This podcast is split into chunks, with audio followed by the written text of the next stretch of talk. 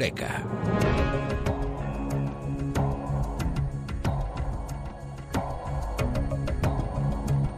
Un lujo y un placer que nos hable de los últimos Eureka, de los últimos avances de la ciencia aquí en La Rosa de los Vientos.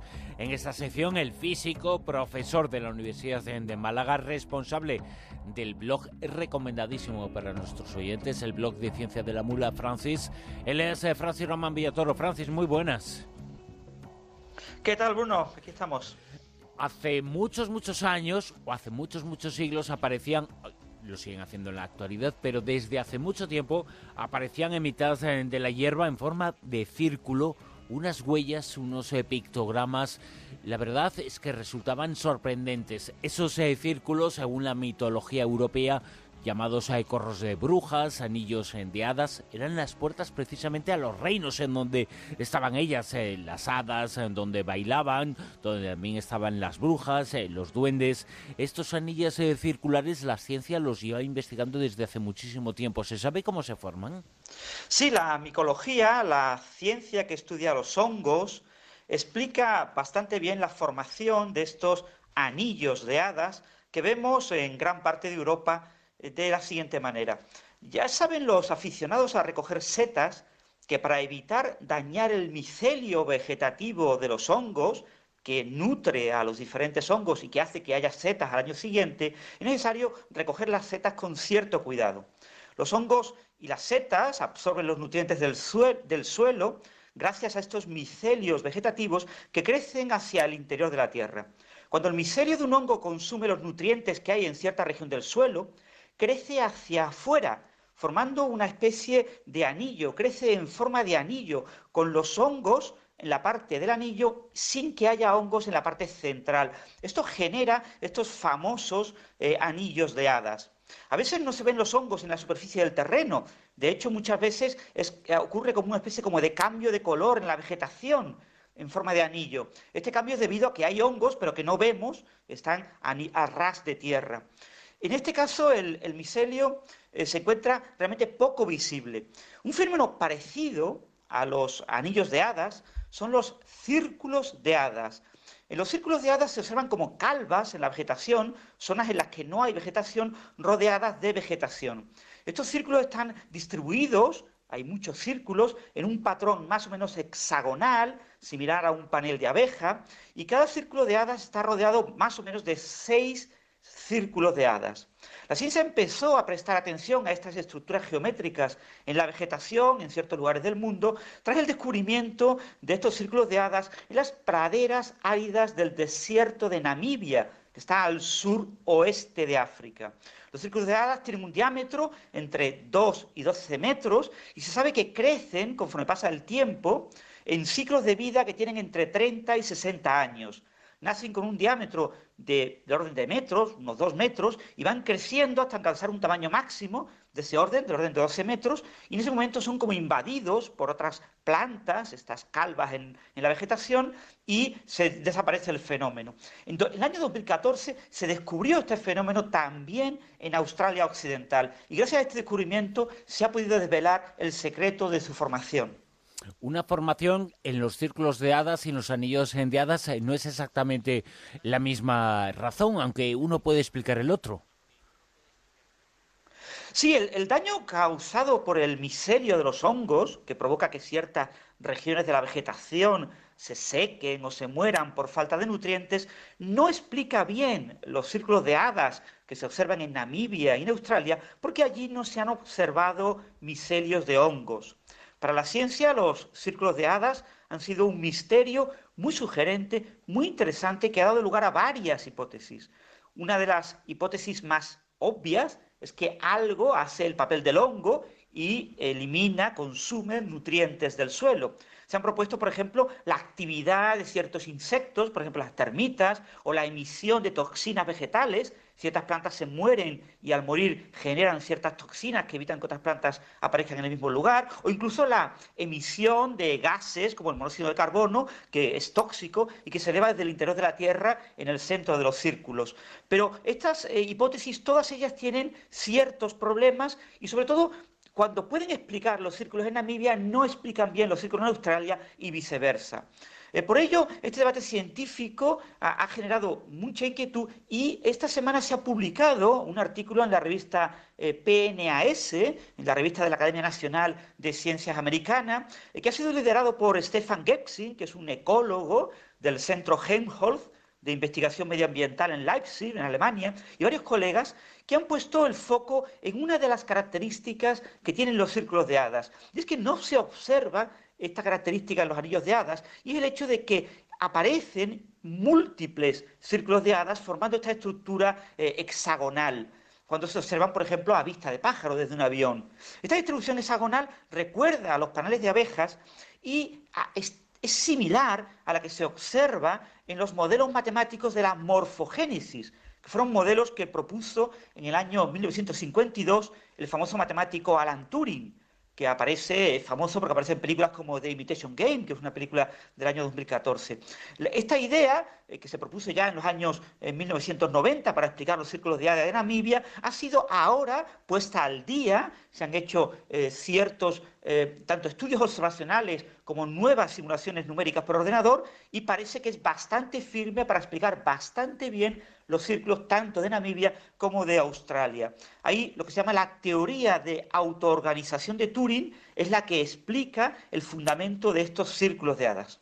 Esos eh, círculos de hadas eh, que han aparecido con mucha fuerza ahora en Namibia y que además han sido objeto de esta investigación que se acaba de publicar, sin embargo, tienen unas eh, particularidades que nos hace pensar que la causa que genera esos patrones en la vegetación puede ser eh, distinta. ¿Qué es lo que se propone en este artículo científico?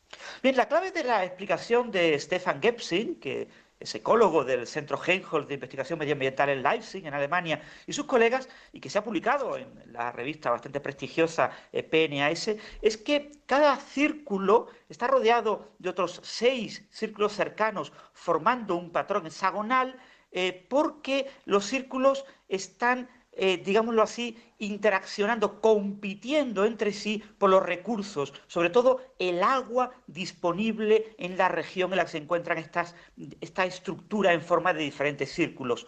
El suelo donde se observan las calvas en la vegetación, estos círculos de hadas, es rico en arcilla, mientras que las zonas que están cubiertas a su alrededor eh, por la cubierta vegetal es un suelo más poroso.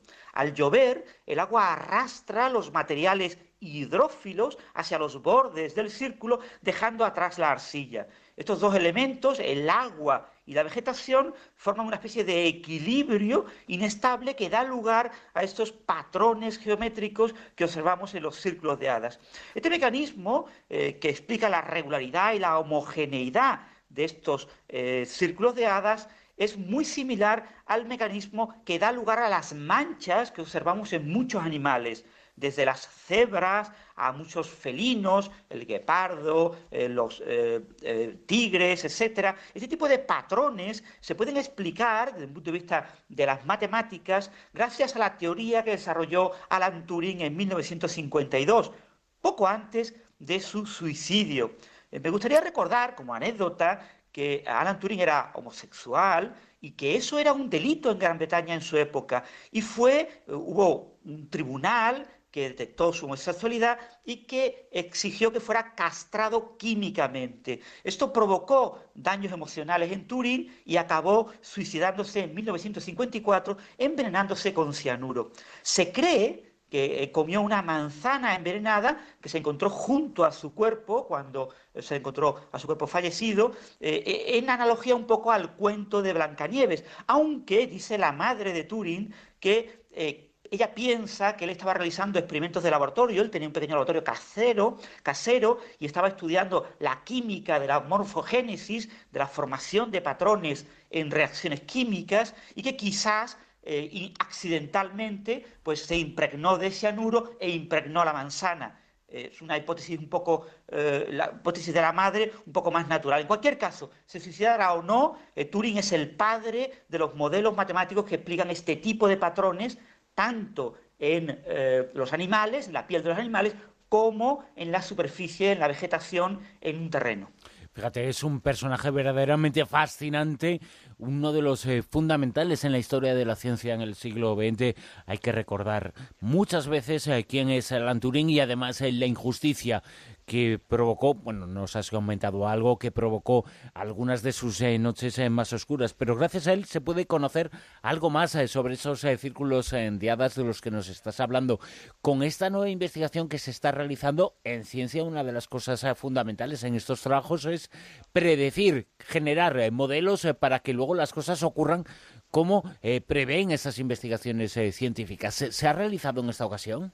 Sí, exactamente. No solo se han realizado eh, simulaciones por ordenador de estos modelos matemáticos que tratan de explicar estas estructuras, estos patrones en la vegetación, tanto en Namibia como en Australia, sino también se han confrontado las predicciones de estas simulaciones, digamos, teóricas realizadas por ordenador con eh, observaciones experimentales. Los autores de este estudio han ido a Australia a tomar datos experimentales y han comprobado que los pastos en las inmediaciones de los círculos de hadas forman estos patrones eh, geométricos en forma de círculos, pero además también presentan otro tipo de patrones cómo predicen los modelos matemáticos de Turing, patrones en forma de rayas, en forma de como laberintos, en forma de puntos aislados, donde plantas individuales crecen rodeadas de tierra desnuda. Esto parece confirmar y reafirmar que los modelos matemáticos de Alan Turing son los que describen correctamente la formación de estos círculos de hadas. Hay una competencia entre la vegetación por el agua disponible. Hay especies, las especies vegetales que son menos resistentes a carecer de agua en estos ambientes tan eh, áridos, eh, se reorganizan, compiten con las que son más resistentes y se reorganizan en este tipo de patrones en forma de círculos de hadas. Eh, es realmente sorprendente que las teorías matemáticas de Alan Turing, que son teorías universales, teorías que la teoría de formación de patrones eh, describe patrones en muchos sistemas muy diferentes entre ellos en los que hay una competencia entre dos efectos, un efecto que trata de generar un proceso y otro efecto que trata de generar el proceso contrario, el proceso opuesto. Este tipo de competencia conduce a resultados muy similares tanto en reacciones químicas como en la piel de animales, como en la distribución de la vegetación en cierto terreno. Realmente es sorprendente cómo las matemáticas describen tan fielmente la realidad, cómo las matemáticas son el lenguaje que nos describe eh, toda la ciencia, todas las observaciones que realizamos en la realidad que nos rodea. Como decía Newton en su famoso hipótesis non-fingo, aunque no sepamos por qué funcionan las matemáticas, realmente sabemos que funcionar funcionan. Lo que la ciencia sabe sobre los círculos de hadas eh, nos lo ha contado aquí, en Eureka, en La Rosa de los Vientos, Francis Román Villatoro. Muchas gracias. Un placer, Bruno.